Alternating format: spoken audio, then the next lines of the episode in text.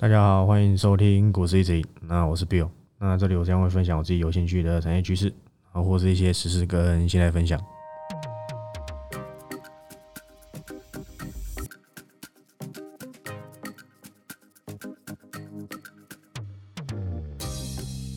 好，那今天录音的时间是十月十三，然后礼拜三，刚好是这个双十连假。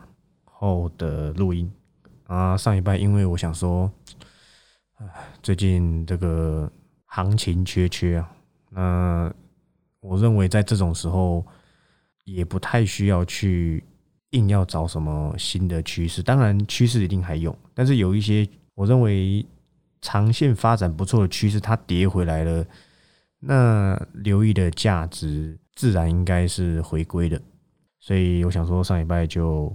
暂停一次啊！今天其实我也没有想说有要讲什么样子的主题，但是在九月的录音到今天这两个月，说真的，行情都不好，像这个资金啊，已经从航运流出来。我相信在两三个月前的 p a c k a g e 上面就讲过说。航运已经是赌博，因为大家已经在赌相同的东西，赌主力一定会拉，所以像现在航运已经变成这个样子，你会发现我两三个月前讲的原来是真的。其实，在当中我也很懒得去说航运股怎么样，因为它已经变成是一个市场信心的指标，所以主力今天他要怎么样子去处理货柜三雄，我都不觉得意外。但是当它区间整理了两个月，什么海运报价又怎么样啊？附加费用又怎么样？那股价一直在那个区间无法突破的时候，其实就是个警讯。股价就是应该说股票就是这样。回想一下当年的国巨，虽然产业不同，当它在涨的时候绝对没有利空的；当它已经腰斩的时候，利空才会出来。这就是股票可怕的地方，因为真正的长线股。绝对不是这种短线飙涨，那个都是市场上去堆积而成的昙花一现的结果。但是我并不是说，哎，航运它怎么样怎么样。但是你必须承认的是，我当时在讲的时候，还有一百五十几块的长荣吧。那今天剩九字头，回到双位数。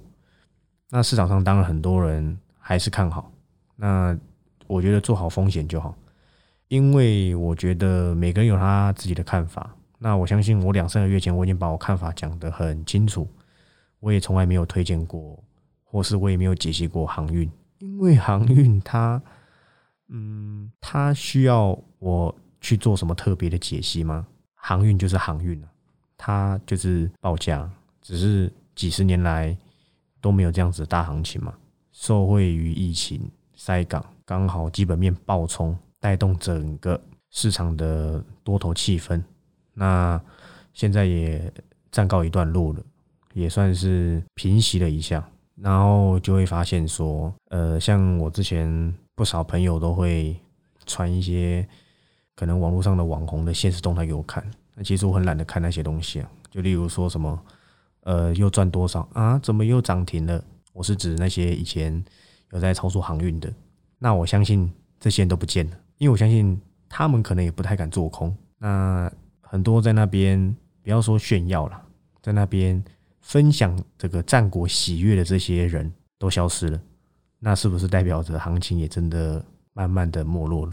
他们赚不赚钱？很赚钱，本一比低不低？非常低，明年也没有差到哪里去。但是比今年要是好，就是应该说，只要比今年只要差那么一点点点。市场给予的期许目标价就会降低，毕竟船产这个产业就是这样，它不是像电子可以走一个延续性的多头，但是它只要一爆发就是倍数起跳。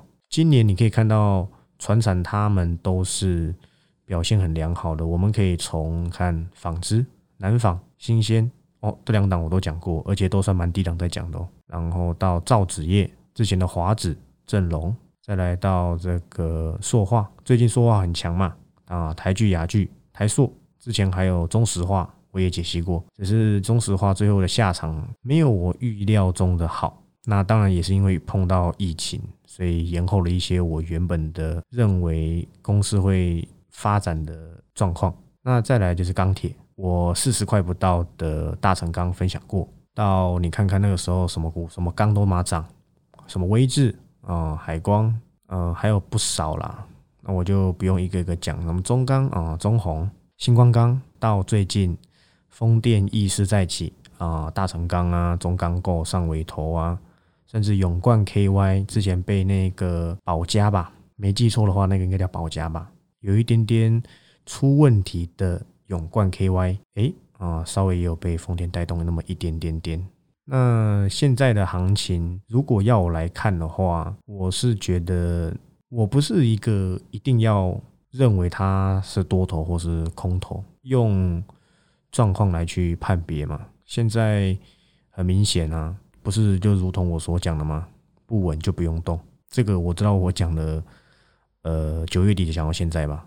你会觉得说啊，那是不是都不用动？那你会发现，其实哎，还真的不用动。因为你你你如果只会做多，你硬要你难道要硬要去买吗？按照这个规划执行就可以了。我也想要让这个多头气势好不好？可以这个延续。可是现阶段，你不管从技术面、从筹码，你都看得出来是头先在扛，外资狂抛。现在你会觉得说奇怪，现在的台子期就是外资的台子期空单指口数这么低。以前都两万五以上，但是股价就是大盘指数还可以维持在高档。结果现在很奇怪，现在外资空单口数都才一万多口而已，都不到两万，但是股价却迟迟上不去。那当然跟成交量有关系嘛，比较像是这个有点解散的概念。那外资也目前看不出想要回补现货，就算回补，隔天也卖光。外资从 Q E 行情开始走的都是很短线的。的操作，他大卖期货哦，抱歉，应该说大卖现货，获利期货。我我我股票没赚钱没关系啊，反正期货报酬率基本上一定更高嘛。一天跌个一两百点，股票了不起跌十趴，对不对？但是你期货赚的都不止十趴了，如果可以跌到百点以上的话，所以现阶段的行情就是这么的差。那我知道很多人没办法习惯。如果是老手或者是一些操作比较久的前辈，一定会觉得这很正常。可是很不巧的是，可能占比五成以上都是去年才刚加入的新手，他们享受到的是过去这个拉回就买的过程，已经没有到这种哇，可以两三个礼拜都这样子上去，马上就下来。你看前几天不是才大涨个两三百点吗？今天又跌回来了，所以要去习惯盘不好的时候选择等待。那并不是说今天盘不好，但是诶，可能跌到了我曾经说的区间，或者说报告说的区间，那就一定要执行。我 TG 应该都会有给一些及时的看法。我不能够预测未来走势，但是我可以抓到未来趋势。只要大盘持稳，是趋势的股票，它就一定有表现的舞台。这是我过去操作股票，不要说几十年来，也没有到几十年，加今年过完的话，可能算八年吧。是一向以来，我只是用这种方法。当成交量不足的时候，中长线的投资会成为主流。你会觉得哪有主流？就没在涨，哪有什么主流？诶，不对哦。其实可以发现到报告说，有一些股票，我的区间都算是算的蛮精确的，有参考的，我相信都。应该不会输给大盘的绩效，应该都会是正的。包含我给 PCB 的区间，我给景硕的，我给台光电，我给金相电的。盘中你有发现转弱，你卖掉，我相信一定都是赚钱的。只要是有参考我报告中的区间，那这都是负正。那每天的短打我讲过嘛，抓的趴数就不用高，三到五趴，我认为就及格了。我相信都 OK。像那个时候分享过智源，智源创新高一百三十几。你买在任何价位，你都赚钱，除非你是创新高那天才买的，那就不能够说什么了，因为我给的时间点并不是那时候嘛。所以大盘不好的时候，中长线我认为还是有投资的能耐，但是在于的就是各位你们有没有办法去做续报的能力。每个人都想要赚波段利润，可是呢，当大盘动荡不安的时候。很容易你们就卖掉自己手中的车票。那我觉得很大的可能，第一是网络发达，因为你们喜欢看网络文章，有一个可能，诶，你认为他过去讲的都好像蛮准的，他今天看坏了，你会担心。再来就是资金部位的控管，很多人喜欢乱买。我这边想要，嗯，解释一下，也不能说解释，一个简单的波段操作，它不是一次买足，它绝对是分批进场。我一直都有给予中长线波段的个股，从今年的巨鼎经验、鹏程、新泉、强茂、大同，哪一档不是包含红杰科？还有一百块的世界，那时候很多人问我要不要买台积电，我说你买台积电，你不如买世界。最后到底是谁对还是谁错？而且那时候世界最高哦，那时候一百还反弹到一百二而已，这一波最高到一块一百八，这些你都可以很轻松赚到钱。不是说等到人家开始在说它很好，外资在那边高喊目标价的时候跳进去啊，看到投信大买，投信用的就不是他自己的钱，你在爽什么？逻辑就是这样，你在爽什么？投信是用他自己的钱吗？他绩效不好了不起就被换掉，但你不是啊，你赔钱就是真的没有那笔钱了。所以波段操作它的核心价值是在分批。再来，不要为了买而买。有些人很奇怪，我只是假设，并不是实际操作。假设有一张股票，你认为它的估值大概在五十，好跌破了，跌破五十，这时候你可能进场第一笔单。再来呢，它都一直在这附近一直徘徊，没有什么行情，那大盘也没有明显转好，可是你很无聊，你就去买。这种买法就叫做为了买而买。请问你买进的原因是什么？我们叫做分批买进，不是分天买进。这个逻辑是这样。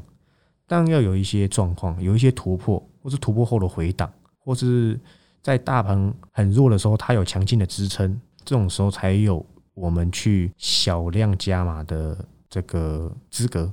所以操作上，我不会给很多人操作建议，因为我觉得只要是趋势，都会浮上台面。那至于你要不要留意，我不能决定嘛。过去讲过这么多档翻倍的有几只？我相信应该市场上很少人有办法像我这样可以挖到新泉，挖到鹏城。我连大同都可以讲到二十几。那时候我讲的时候没人信。还有粉丝跟我说，不是讲过吗？粉丝跟我说他朋友笑他，现在是谁笑谁？答案应该很清楚。这就这些都是趋势，包含我报告里面讲的都是趋势。我定期啊，我也是会去做太弱留强。虽然很多我看好，可是市场暂时不买单，我也没办法。可是你会发现，我几乎没有大跌的，而且都可以在你保证都都跑得掉，不是那种什么跌停锁死的，好不好？除非有一些意外导致现在这个短线不好做。不过没关系，我向来做的本来就是中长线。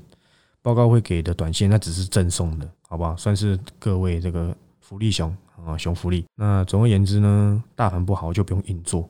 甚至接下来又要在那边测底部，都不要认为说啊这里很便宜就买进，要坚守自己该买进的原因是什么？不要感觉啊感觉好像怎么样，但是它并没有一个明确的方向。这种时候买进这个单叫做什么？叫就是说乐色单，因为根本没有没有必要的买进就叫乐色单，没有突破的回档，没有强劲的支撑等等等，好不好？但是重点还是什么？未来趋势，只要它是未来趋势，发酵的时间只是时间的长短。好吧，就像最近这个外资降频封测啊，明天就是台积电法说会，可是我今天录音时间礼拜三，所以我就没办法去跟各位解析一下台积电法说有什么亮点。